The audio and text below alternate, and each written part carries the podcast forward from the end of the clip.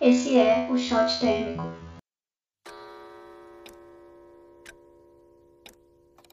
Yorobun Anyan! Alô, alô, graças a Deus. Hoje é o debut da galera aqui do Dorama da ICGF. Nós estamos aqui hoje para poder falar de um drama que marcou muito a gente. Estamos em quatro aqui, porque hoje o episódio é pequenininho, aquela aguinha na colher. Pode entrar, por favor, Guilherme Piton, Guilherme Santini, Milena Santana, porque hoje a gente vai falar de Psycho But It's Okay, ou It's Okay Not To Be Okay, ou tudo bem não ser normal. Gente, esse drama marcou a nossa vida. A gente precisa dividir tudo que a gente aprendeu com esse drama com vocês. E por favor, escutem esse podcast, não deixa passar, mesmo que você não seja dorameira, mesmo que você não seja dorameira, porque vale muito a pena, tem muita coisa legal para extrair. Então, a gente vai responder a grande pergunta. E aí, tudo bem não ser normal? Meu nome é Guilherme Piton e eu ainda estou de ressaca desse dorama.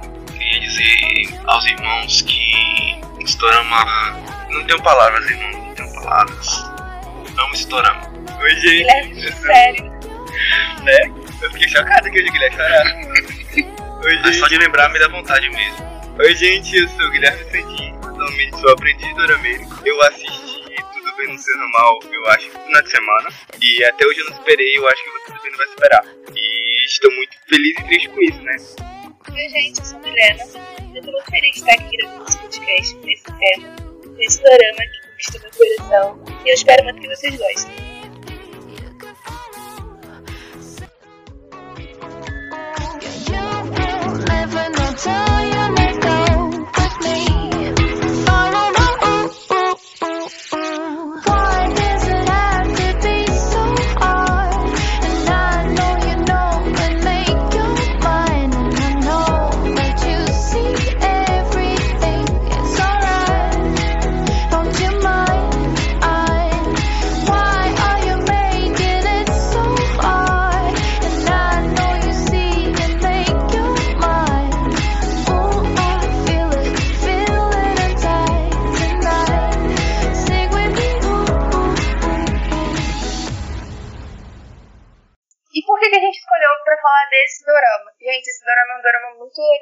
Ele fala de muitas coisas.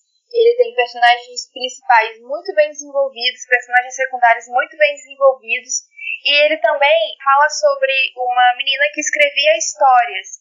Então, cada episódio fala de uma história e isso é muito legal, enriquece muito o roteiro e o enredo desse dorama. Dando uma pequena sinopse para vocês, é a história da vida de três pessoas. A Kumu Young, ela é uma escritora de histórias infantis de terror, meio bizarro isso, mas é isso mesmo. E ela tem um passado muito complicado, tem vários mom issues daddy issues também.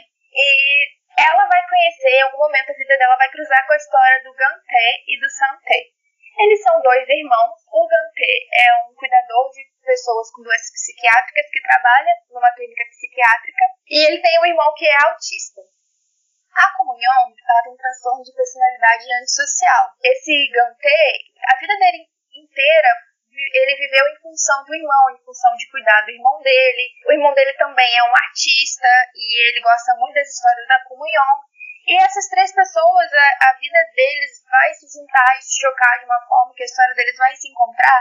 E assim, vai ser de uma forma muito interessante. Eles vão ter muitas identificações, mas ao mesmo tempo eles vão ter muitos conflitos. E é muito interessante a forma como eles desenvolvem a vida e a história dos três. E eu queria saber de vocês, gente, como eu falei aqui, tem vários contos, né, durante todo o dorama.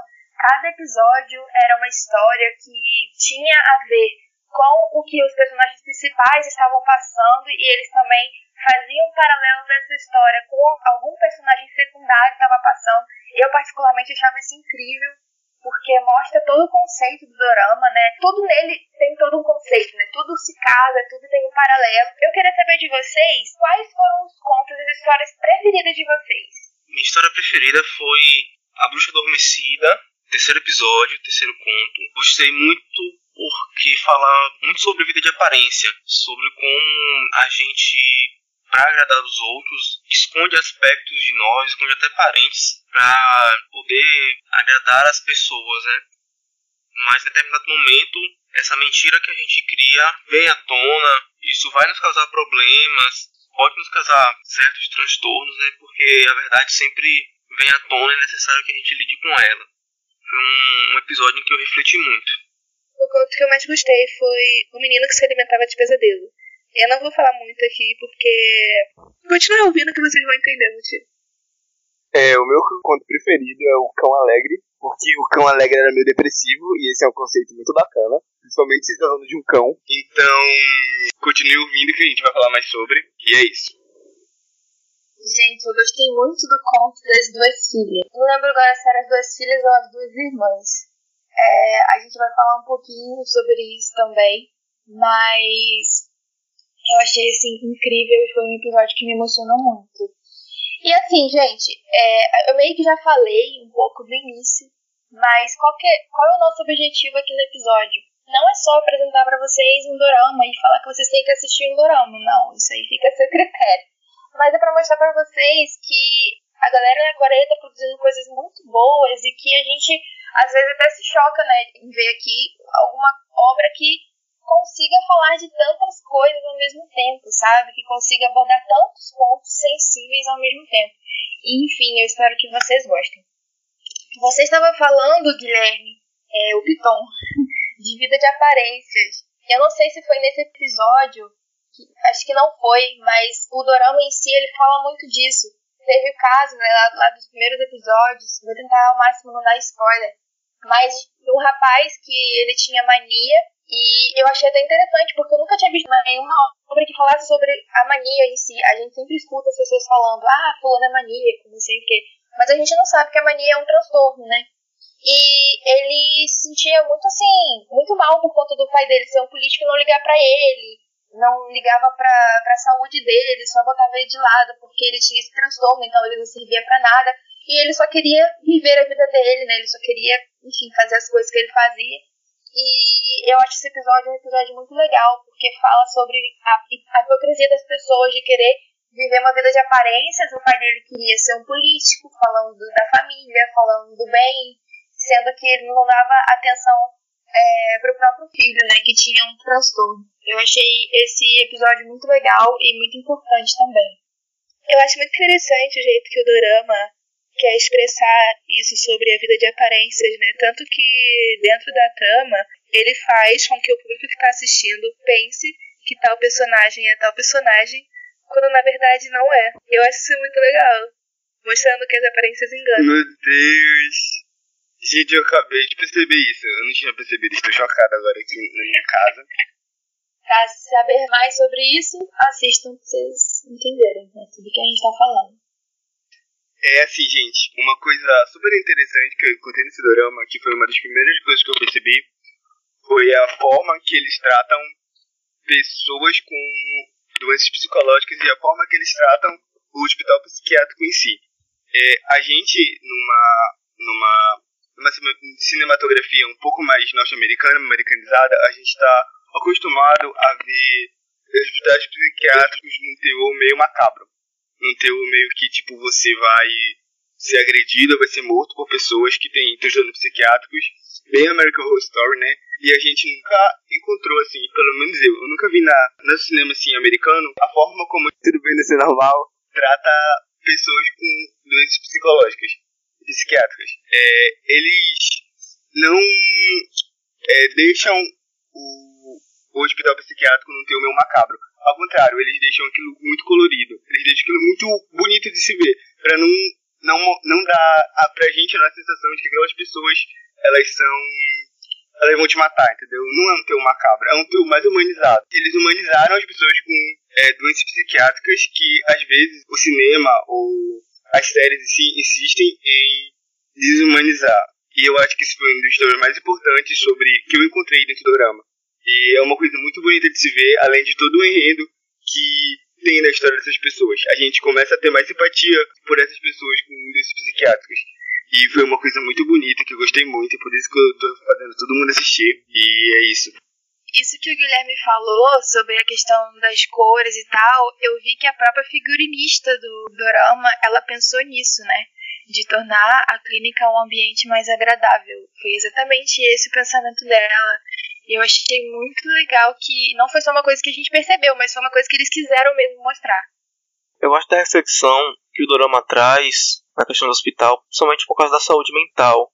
É, sempre me vem em mente, quando eu lembro dele, a questão da família. Como a forma como os pais tratam seus filhos os influencia. A gente percebe que a maior parte da, das personagens que estão ali no hospital psiquiátrico estão lá por causa de problemas familiares.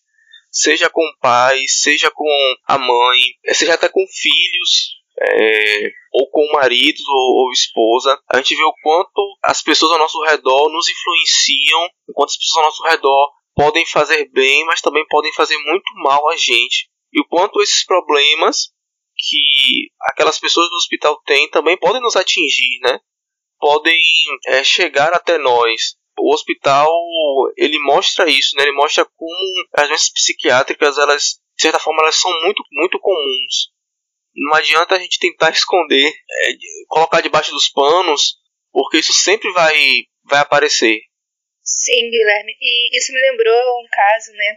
Que tinha uma moça que ela estava no hospital exatamente por um acontecimento na vida dela. Ela brigou com a filha minutos antes dela ser morta num acidente. E ela ficou com muita culpa por causa disso e por esse motivo ela precisou ser internada no hospital psiquiátrico e estava em tratamento. E durante esse podcast a gente vai falar de vários casos, né?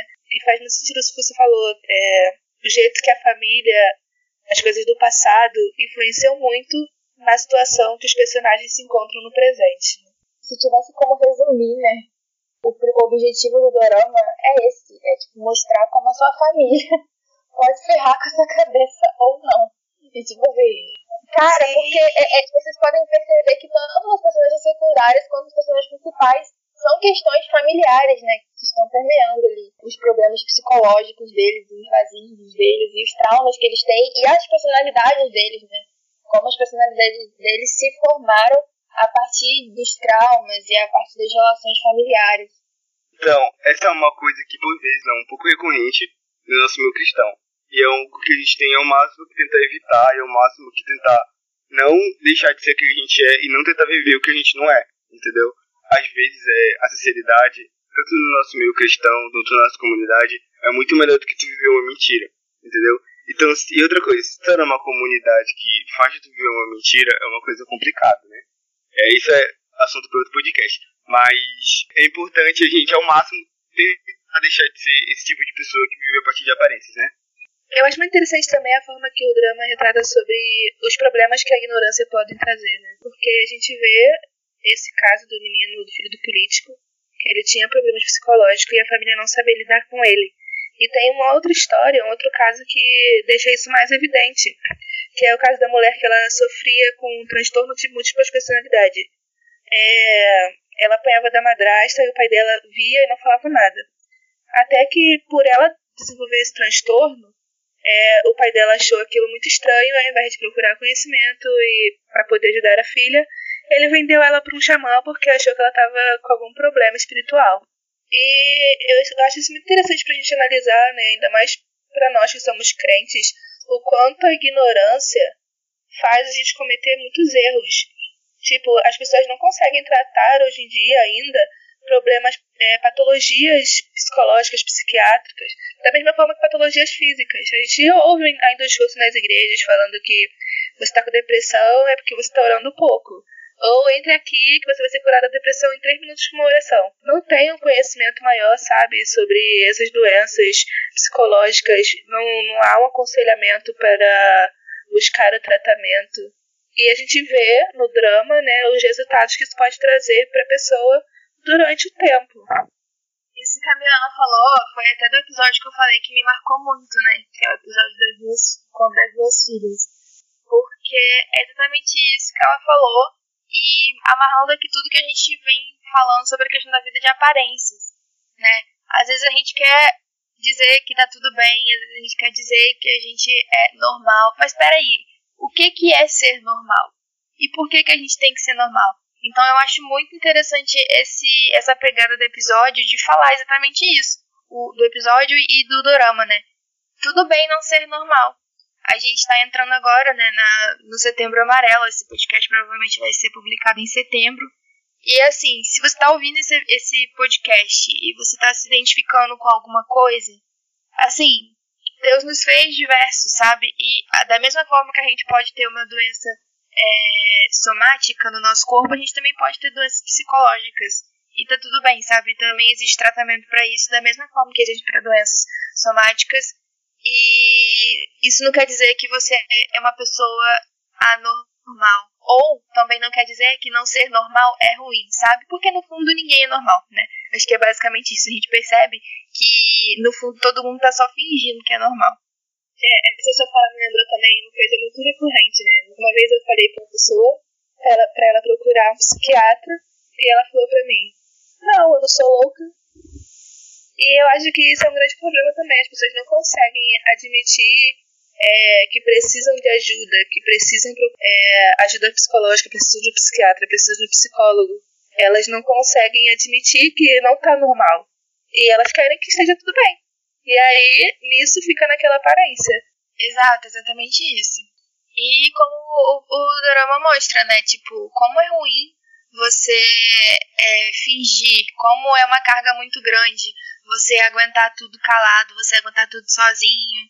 E que ninguém aguenta, né? Ninguém é super-herói pra aguentar isso.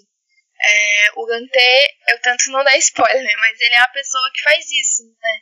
E aí a gente pode até entrar já na parte de falar dos protagonistas, né? Tentar falar um pouquinho mais sobre eles, sobre as, personalidades deles. Acho que o Guilherme vai falar um pouquinho melhor sobre o Gantê. Gui, é com você. Então, gente, antes de falar do Gantê, vou falar sobre o meu conto preferido, que é o Cão Alegre.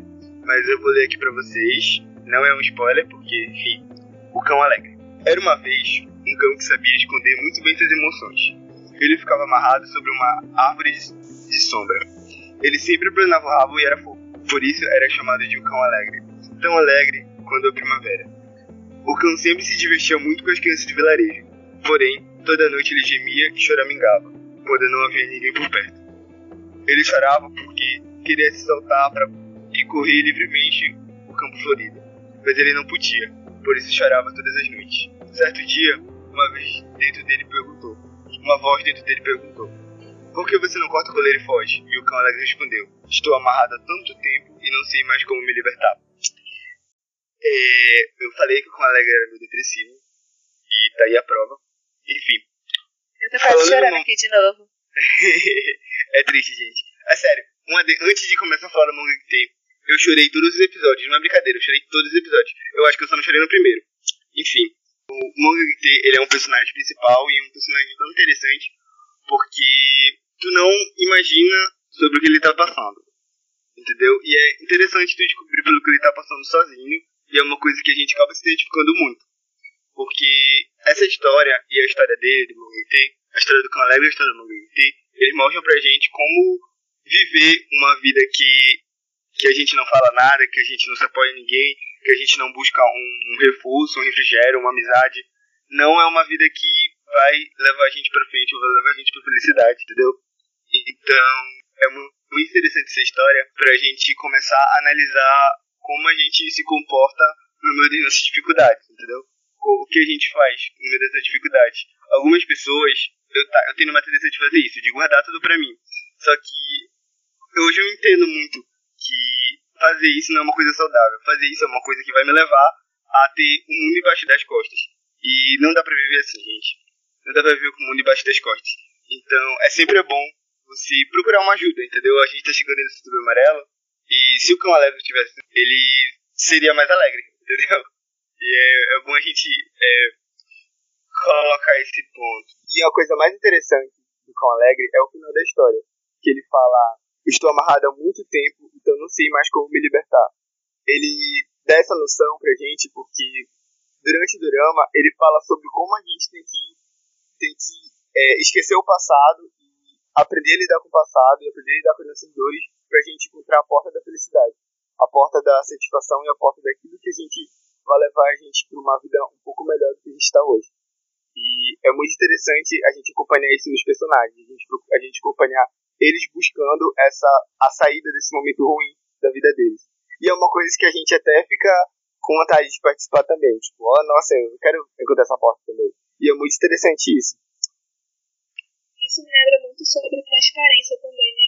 Porque o tempo todo o Cão Alegre estava lá feliz, pulando. Então as crianças do vilarejo, todo mundo passava por ele achava que ele estava bem, achava que ele estava ótimo. Ninguém imaginava que ele queria se soltar dali. E aí, no final da história, a gente descobre que ele queria muito se soltar, mas ele estava ali há tanto tempo que ele não sabia como. Mas ele ficava externalizando que ele estava feliz. Então, não tinha como ninguém ajudar ele, já que ele não conseguia se soltar sozinho. E, pelo, e foi o que você falou, isso tem muito a ver com a história do Mungante, né? Ele não estava feliz, mas ele não transparecia isso. Não deixava que outras pessoas entrassem no seu mundo para ajudarem ele a se soltar. Ele, ele sempre se externava uma pessoa feliz, que estava bem, e não permitia que ninguém o ajudasse. E olha que ele tinha bastante gente para ajudá-lo, né? A gente vai acompanhando o drama.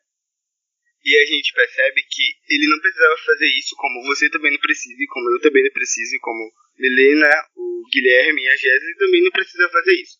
A gente não precisa fingir que somos o Cão Alegre.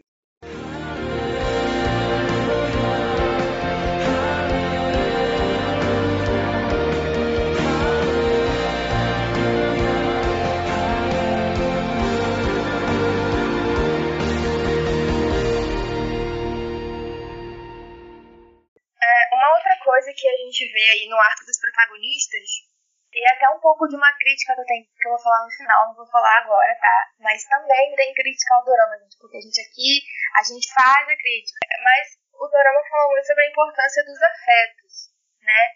Porque às vezes a gente quer sobre os problemas e tal, mas a gente e fala da terapia, às vezes, né, joga tudo na conta da terapia, mas muita coisa é por conta da falta de afeto, sabe? Não adianta às vezes você fazer uma terapia e você também não buscar. Acho que os conselhos, né? Quem aqui já fez terapia sabe que os conselhos que geralmente os psicólogos dão, eles têm muito a ver com essa questão também das, das, dos seus relacionamentos e da, das suas trocas de afeto, porque a gente é nós seres humanos somos seres sociais. A gente precisa de afeto. E a questão familiar, né? A questão dos relacionamentos dos personagens, elas são questões muito gritantes, né? E o, o Gantê, ele meio que se fechava, e a, a comunhão também se fechava. E uma coisa interessante do Santei que a gente tem que falar é também por conta do, do autismo, né? Mas ele só confiava no irmão dele, ele dizia que a família dele é só o, o Monte, o Gantê, e o Ante falava que a família dele era o Sante, né? Eles falavam que só tinham um ao outro. Só que eles tinham várias pessoas que estavam ali ao lado deles, ajudando, dando suporte, dando afeto, até o próprio Jesus. Então, é, e eles se fechavam muitas vezes, né? Para essa questão do afeto. O Dante é é o personagem mais reprimido que eu vi na minha vida inteira Sério, é uma coisa que chega a ser chocante.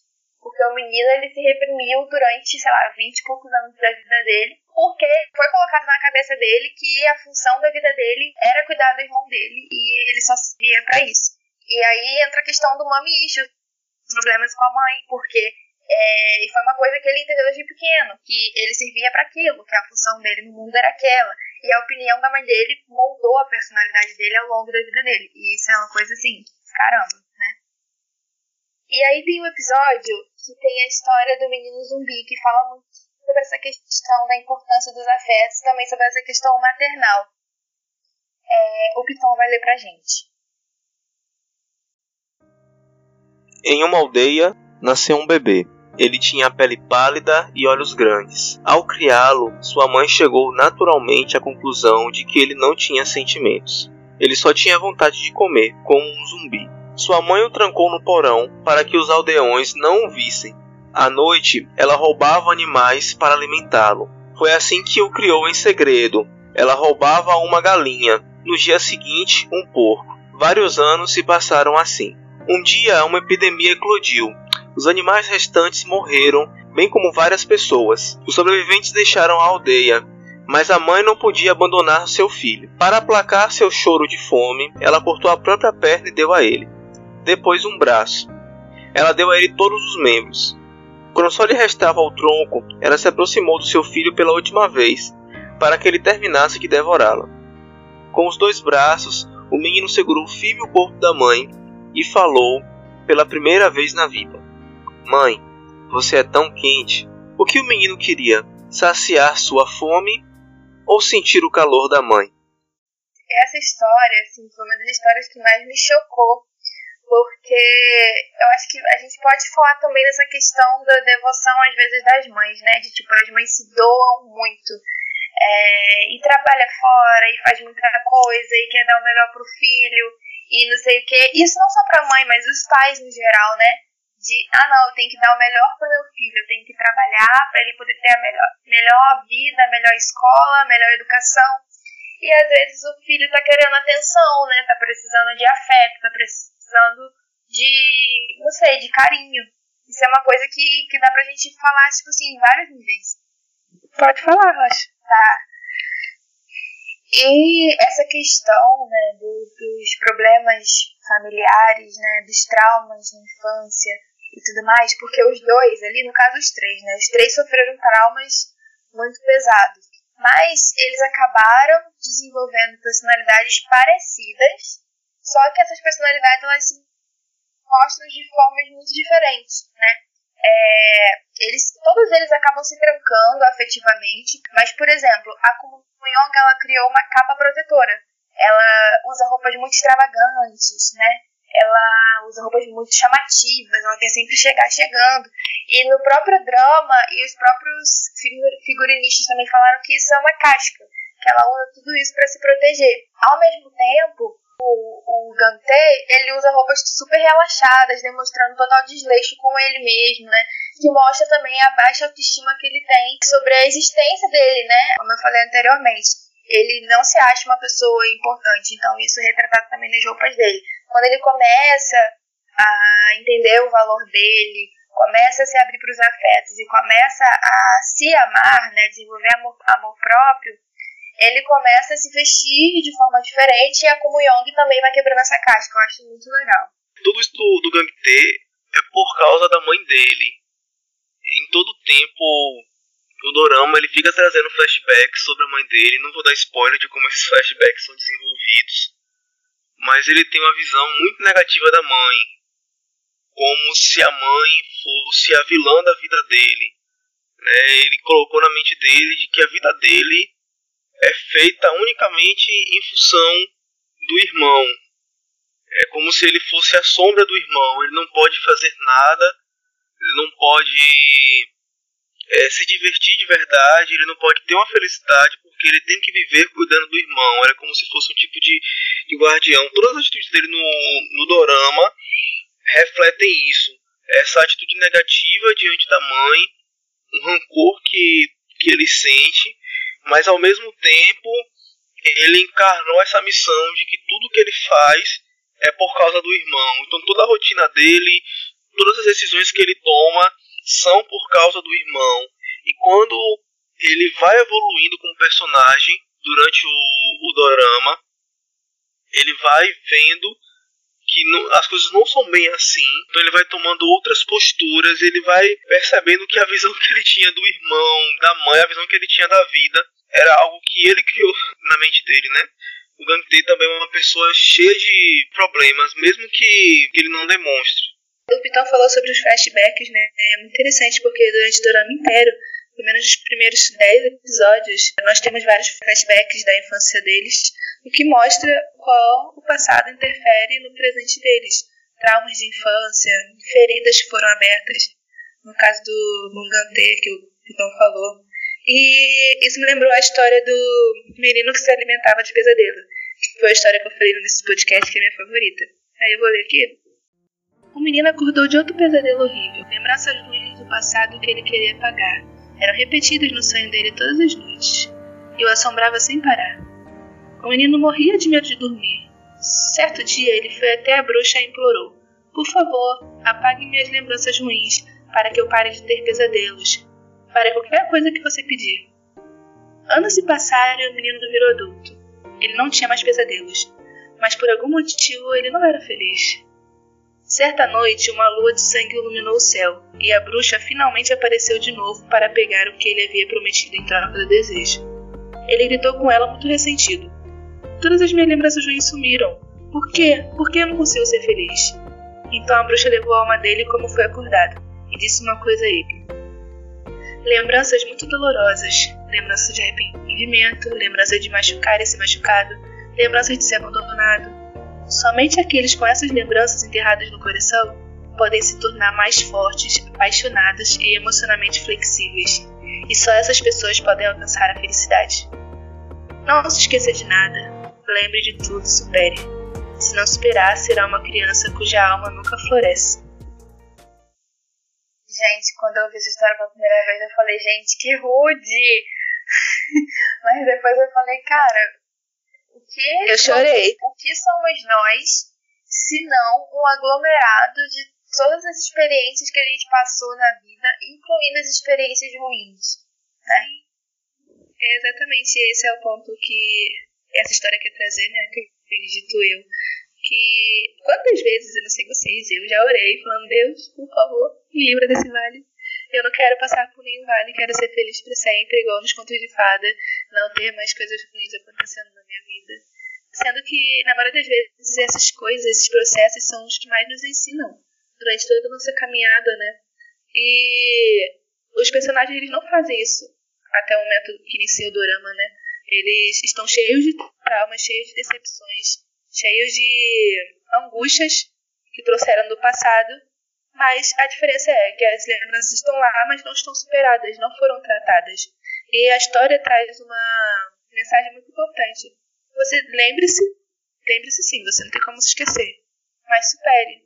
Aí fala, caso contrário, você será uma criança cuja alma floresce.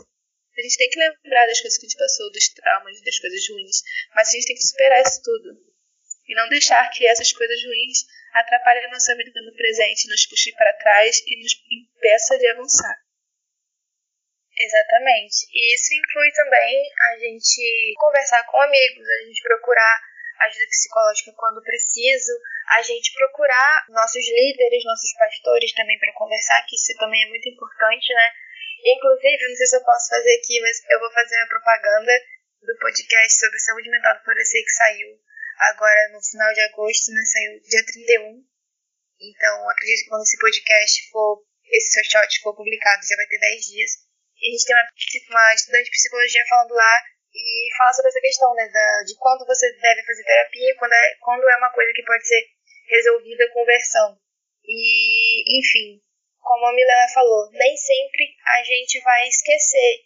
E tudo bem, sabe? A gente tem, muitas vezes, que ressignificar as experiências que a gente passa.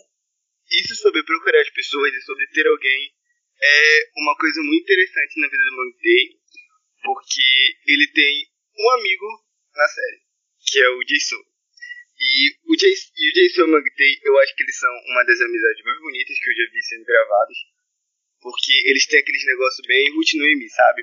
Que é, me diz quem é teu povo, eu vou atrás de ti. É sério, gente, é muito Mas é mesmo, é mesmo, Eu caraca. agora, é verdade. essa amizade deles é uma coisa tão importante, tão bonita pro desenvolvimento do manga inteiro. Se não fosse a cervejinha de sábado à noite com o Jason, o inteiro tinha assustado há muito tempo, entendeu? E a gente, às vezes, às vezes a gente não valoriza essa amizade que a gente tem por perto. E eu acho que o manga inteiro valorizava, mas ele, no final do drama, ele entendeu realmente o significado de tudo que o Jason tinha feito pra ele. E eu não posso falar muito sobre isso, porque é spoiler, mas é uma cena muito bonita, eu chorei lendo várias vezes, mas duas vezes. E é uma relação muito bonita de amizade, é uma relação muito bonita de você acompanhar. E é, trazendo um pouco isso pra nossa vida, e isso sobre ele procurar, o, sobre o Jason ter ido atrás do, do Mangeiteu várias vezes, é uma forma muito bonita de amizade que a gente pode ver e perceber que como o Jason estava presente todos os momentos da vida do Manguitei. E como o Jason, ele conseguiu é, fazer o Manguitei não sustar, apesar de tudo de tão pesado que o Manguitei estava vivendo. E como é importante a gente ter pelo menos um amigo, sabe? Um amigo da cervejinha à noite que te ajude um pouco. Pra quem não bebe, uma, uma à noite, sei lá. E, e como isso é importante pro nosso desenvolvimento, pra nossa vida, pra a gente conseguir não viver só. Acho que um ponto interessante da relação com Jason me lembra muito provérbios, né? Que existem amigos que são é, mais chegados que um, que um irmão. E o Jason era isso pro Dante. Por mais que ele tentar se, prender na, na jaula dele, no mundo dele. O Jason sempre estava lá, tratando ele como se fosse sua família, né? Sempre, o tempo todo, acompanhando ele em tudo, sacrificando tudo pelo bem do amigo e do irmão do amigo. Me reflete muito isso, de que existem amigos, existem pessoas na nossa vida que fazem tanta diferença, da mesma forma que uma família, né? Como se estivessem nascido do mesmo sangue, tivessem o mesmo pai, tivessem a, a mesma mãe.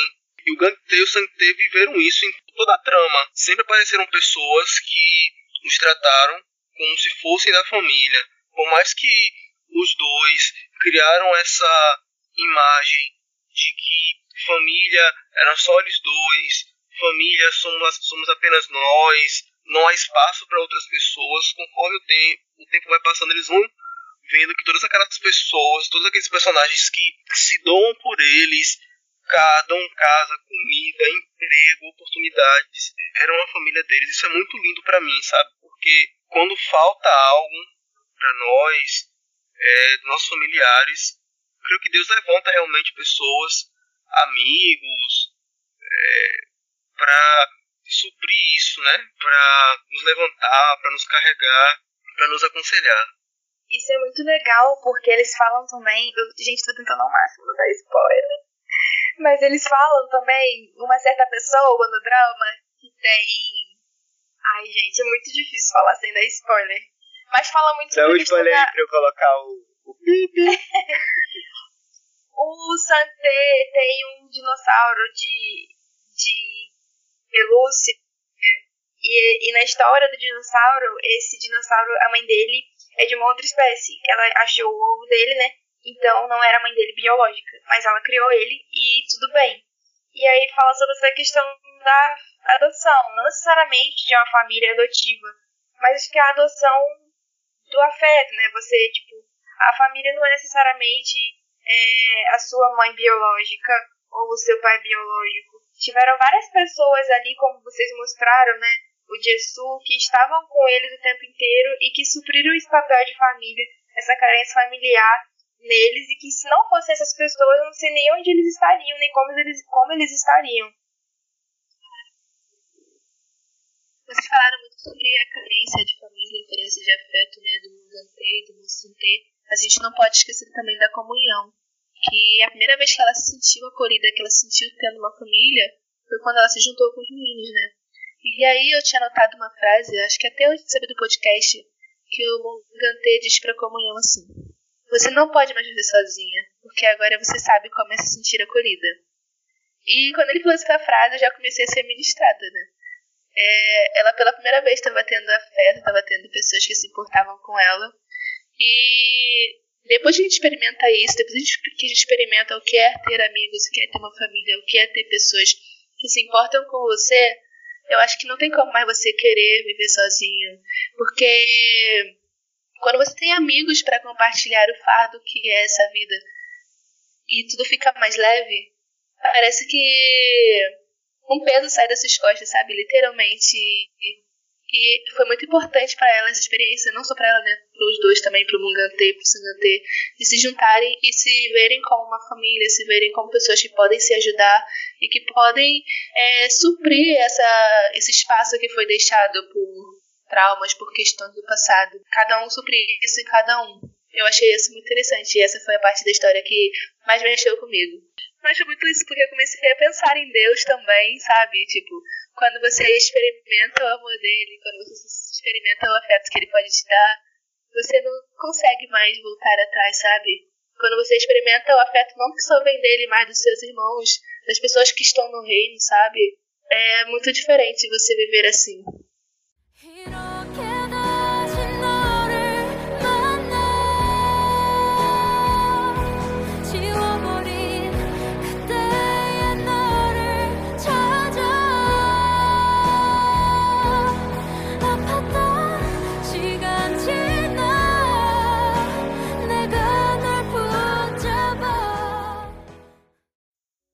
A última história que eles contam no drama, que é a meio que a narra todas as histórias, da- toda a trajetória dos personagens principais e toda a trajetória dos personagens secundários também, é a história chamada Em Busca da Afeição Real. E essa foi uma que mexeu demais comigo também, e eu vou ler para vocês. Era uma vez um castelo numa densa floresta. Lá viviam três pessoas cujos rostos foram roubados pela bruxa sombria. O menino usava uma máscara com um sorriso estranho. Havia uma princesa que era agitada, mas vazia por dentro, e um homem que estava preso em uma caixa. Não conseguiam fazer expressões porque suas feições tinham sido roubadas. Não entendiam os sentimentos um do outro, então sempre se desentendiam e brigavam. O homem caixa falou: Se quisermos parar de brigar e encontrar a felicidade, temos que encontrar nossos rostos roubados. Eles entraram em sua van começaram a jornada em busca de seus rostos. Um dia se depararam com uma mamãe raposa que chorava debruçada sobre a neve. O menino mascarado perguntou à mãe raposa: Senhora, por que está chorando? Bem, eu vim procurar comida, mas meu bebê caiu das minhas, das minhas costas em algum lugar na neve. As lágrimas da mamãe raposa já tinham secado. Ela gemia e batia no peito. Quando o menino mascarado viu aquilo, lágrimas jorraram dos seus olhos. A neve começou a derreter rapidamente, e a raposa bebê, congelada sobre a neve, logo apareceu. Os três continuaram sua jornada. Logo se depararam com um palhaço que dançava pelado em candores espinhosos. A princesa apática perguntou: Por que dança com tanto vigor? Será que será vetado? E ele respondeu: Sinto que esse é o único jeito de fazer as pessoas me olharem, mas está doendo e ninguém me olha, respondeu. A princesa apática entrou no campo de flores espinhosas e começou a dançar com o palhaço. Sou fria como metal, então os espinhos não vão ferir. Quando ela começou a saltitar e dançar, barulhos metálicos começaram a ecoar de seu corpo vazio. Ao ouvir aquele som, as pessoas correram para lá. A multidão assistiu àquela dança e os aplaudiu. Naquele momento, a malvada bruxa sombria voltou a aparecer para eles. Ela sequestrou um menino mascarado que chorou pela mamãe raposa e a princesa apática que dançou com o palhaço. Vocês dois nunca encontrarão seus rostos felizes. Depois de, amaldiçoá-los, ela os trancou em um túnel escuro. O homem caixa encontrou um túnel alguns dias depois, mas a entrada era estreita e ele não conseguia passar. O que eu faço? Preciso tirar essa caixa da cabeça para entrar no túnel. Então a voz do menino mascarado o alcançou de dentro do túnel. Senhor, não se preocupe conosco. Fuge para longe. A bruxa sombrinha logo voltará. No entanto, o homem caixa reuniu coragem para tirar a caixa da cabeça. Ele entrou no túnel e salvou o mascarado e a princesa Pátio. Ao escapar do túnel, os dois viram o rosto do homem coberto de pó e sujeira em vez da caixa e começaram a rir. Eles se acabaram de tanto rir. Enquanto riam sem parar, a máscara do menino mascarado caiu de repente. A lata que envolvia o corpo da princesa Patty também caiu e retiniu. O homem caixa, agora fora da caixa, disse sorrindo ao vê-los reencontrar seus verdadeiros rostos. Feliz. Eu estou feliz. O que a bruxa sombria tinha roubado deles não eram seus rostos de verdade, mas a sua coragem de encontrar a felicidade. E eu acho que esse final é, é o, o mais interessante. Tipo, ela não roubou, ela não tinha essa capacidade de roubar ah, os rostos deles, as expressões deles, mas ela conseguiu roubar a coragem deles. E quando eles conseguiram retomar essa coragem juntos, eles descobriram juntos, através dos afetos, através da amizade, através da família, através do amor, ela não pôde mais fazer nenhum mal a ele. Ou seja, quando a coragem chegou neles, eles conseguiram ser quem eles eram de verdade. A parte da administração agora vem. Eu peço a Deus coragem para que você consiga ser quem você é de verdade. Para que você venha ter ajuda para você conseguir demonstrar quem você é de verdade. Mesmo que você não seja normal. O seu verdadeiro eu não seja tão normal, tão comum, tão ordinário como tu, o mundo, os padrões dele ordenam. Como o mundo finge que é, né? Como as pessoas fingem. Fingem, exatamente, porque até os padrões de felicidade, na maioria das vezes, são fingidos, né? Exato, exato. Uma coisa que eu acho muito interessante, que falou muito no, no final, é sobre essa questão da. Ao mesmo tempo, fala do afeto, fala da afeição, da importância de estar junto, mas também fala da questão da autonomia, né? De você tentar encontrar o seu caminho, tipo, o seu caminho é, individual. Tanto isso para os três personagens principais. É uma coisa que, tipo, eu não tinha nem pensado direito até ler essa história de novo, né? Ler aqui com vocês. Porque eles encontraram, sim, muitas coisas juntos, mas por eles estarem juntos e eles descobrirem tudo isso juntos, eles conseguiram encontrar os seus caminhos individuais. Eles consegui- conseguiram encontrar o amor próprio. Eles conseguiram encontrar essas felicidades também consigo mesmos, né? Não só uma felicidade que depende da outra pessoa, sabe? E aí mostra como a gente é, é a gente é esse aglomerado de coisas, né? A gente precisa dos afetos, a gente precisa das pessoas, mas a nossa felicidade em si, ela não pode depender de uma outra pessoa. E isso a gente pode trazer para o nosso cristianismo também. A gente precisa dos nossos irmãos, a gente precisa de relacionamentos, é, mas a gente não pode colocar toda a nossa felicidade dependendo de uma outra pessoa. A gente não pode colocar uma outra pessoa como a, número um da nossa vida. Quem viu o Dorama sabe do que eu tô falando. Qual é a pessoa mais importante do mundo pra você? Não vou nem falar uma crítica, mas eu vou falar uma experiência minha assistindo. É que assim, eu comecei assistindo achando que o Mongreite era anjo perfeito, justo e paciente como era Jesus, mas eu terminei querendo levar ele pra terapia, entendeu? É uma coisa muito engraçada porque a gente, a gente cria, recria a imagem dos personagens. A gente acha que eles são uma coisa, mas a gente vai percebendo no desenvolvimento deles que eles são uma coisa totalmente diferente. E é uma coisa muito perceptível, entendeu? Eu só acho isso engraçado e eu gostaria de levar ele pra terapia. Junto com o Cão Alegre. Eu queria falar uma coisa, mas acho que vai ser spoiler também. É, Eu gosto muito da história do Santé, né? Ele foi o personagem que eu mais me vi, assim. Ou seja, ainda bem que eu já tô na terapia. mas é muito isso que acontece sobre a raiva reprimida. Nem sei se eu posso estar falando isso, né? Mas sobre raiva deprimida. Reprimida, reprimida, olha. Sobre raiva reprimida. É, de parecer uma pessoa que nem Guilherme falou, humilde paciente como era Jesus por fora. É uma pessoa completamente paciente, completamente em- empática, mas quando por dentro é, a pessoa tá se segurando pra não explodir, tá se segurando pra não se expressar, sabe? Expressar o que ele realmente quer. E eu me vi muito nisso. E é isso, achei muito interessante toda a construção do personagem até o fim do drama. A atuação dele, impecável. Gente, ele chorava, eu já tava chorando. Ele era muito comovente. Com as melhores frases de efeito, né? Se você tá ouvindo isso e vai assistir, você não chorar no episódio 9, no final do episódio 9 você tá morto por dentro. Porque é impossível não chorar vendo aquilo ali. Entendeu? Eu só tô te dizendo, só eu não vou falar o que é. Entendeu? Mas que você vai chorar, você vai. E Se você não chorar, no 8 também. criança zumbi. Não Se fez você não chorar, você é uma criança zumbi, tá? Por que, que eu tô rindo fazendo esse episódio, meu pai? Não era, não A era gente tá rindo, mas a gente chora, entendeu? Por que você tá rindo disso aqui, sendo que eu passei o dia todo chorando por causa de- desse, desse drama, entendeu?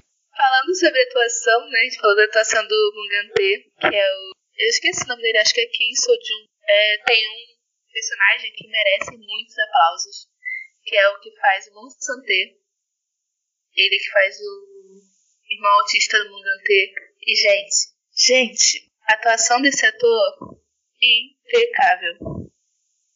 Sem brincadeira, é muito bom. Sim, ele faz tudo perfeito, assim. É, você vê ele atuando em outros doramas, você vê como é diferente, como ele é um ator incrível. É, queria destacar isso aqui também. Tem alguns pontos altos do drama, assim, que eu queria destacar, que a, a, a gente, a fotografia é maravilhosa, maravilhosa. E tem tudo a ver, né, a forma como eles montam o episódio, tem tudo a ver com a proposta deles. E a trilha sonora, meu Deus do céu. Perfeita. a hoje esse dorama até hoje. Tipo, quase todo dia. E daqui a pouco, mesmo sem estudar coreano, sem falar coreano, eu já sei cantar. Claro, porque a gente fica ouvindo o dia inteiro. E são, são muito bons, muito bons mesmo. Desculpa, vocês vão receber uma palhinha aqui durante esse É, episódio. durante esse episódio você já deve ter ouvido um monte de música aí, porque a gente já falou pra tocar música coisa, e se quiser processa a gente por direitos autorais, tá? O, o TVN. TVN. Pode processar, que eu tenho cinco advogados. Tem a Isa. tem a Aí dele, tem é. pra isso. Engraçado é que a gente falou que a gente criticar e a gente não criticou nada. É crítica. Tem defeitos. Eu vou fazer a crítica, eu vou fazer a Crítica não crítica. tem. A crítica é que nem todo mundo teve terapia e gente que precisava fazer terapia. Não vou falar quem. Pronto. Porque nem tudo, nem tudo Falar se cura que mais com amor, todos. tá? Exatamente, exatamente. A clínica psiquiátrica que ninguém faz terapia. A clínica psiquiátrica que os cuidadores precisam de terapia. exato, exato. Então isso é, é, fica aqui a crítica pra vocês. É igual Grey's Anatomy, gente. Os médicos Ah. tudo fazendo cirurgia nele mesmo. Ah, os médicos tudo morrendo, né? Vou ficar quieta até.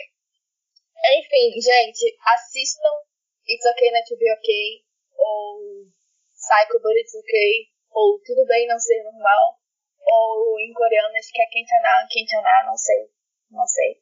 Mas, sério, assistam, tem na Netflix, tá? É, vale muito a pena. E depois comentem com a gente, procurem a gente nas nossas redes sociais. Não manda mensagem pra CGF, porque a gente tá esquecendo de responder DM na CGF. Vou, vou falar aqui. Vou expor que a gente tem preguiça. E é isso. Assistam, vai valer muito a pena. É uma relação muito bonita. É, eu não sei se a gente desta- destacou aqui ao longo do episódio, mas uma das relações mais bonitas assim, de amizade, né? O Guilherme falou do Jessu com o Gantê e também de irmandade entre o, o, o Gantê e o Sonté. Relação, assim, romântica eu não vou dizer que é uma das melhores. Assistam pra saber. Em termos de, de saudável no começo, tá, gente? Chutada. Ela me deu uma facada e eu me apaixonei. Gente, eu lembro desse meme. É isso. Ela te deu 20 facadas e o senhor continuou com ela? O louco que tem aí. Polícia do meme do Polícia 24 horas. Gente, a gente já vai se despedindo, então. Espero que vocês sigam o nosso, nossa dica. E é isso, gente. Muito obrigada por nos acompanharem nesse shot térmico. Assistam esse dorama, pessoal. Vocês vão amar, vocês vão chorar muito, vocês vão ficar de ressaca depois. Assistam Já de forma bem lenta. De forma bem lenta, porque se vocês assistirem como eu e o Guilherme assistimos, num tapa só, a ressaca é maior, então vá digerindo aos poucos. E é isso aí. Deus abençoe vocês. Sim, eu estou arrependido. Muito rápido, eu vi no final de semana. E assistam devagar, sério, eu falei isso pra todo mundo. Porque até hoje eu não superei, eu tô tentando superar ainda. Então é isso, gente. Muito obrigado por ouvir esse podcast. E tchau. Você que ainda não nem ouviu falar em Dramaland, eu acho que é uma boa porta de entrada pra esse mundo. Vocês vão gostar muito. E eu espero que essa análise que nós fizemos do drama e os assuntos que nós trouxemos aqui tenham falado com vocês e tenham despertado interesse por esse mundo de doramas coreanos. É isso. Fiquem com Deus. Beijos. Tchau, galera. E não esqueçam, tá tudo bem não ser normal. Porém, faça terapia. Porém, façam terapia. Tudo bem não ser normal, mas faz terapia. Tudo bem não ser normal, porém depende. Tudo bem não ser normal, mas não esfaqueie seu namorado. When you're high on emotion and you're losing your focus and you feel too exhausted to pray, it's okay not to feel okay.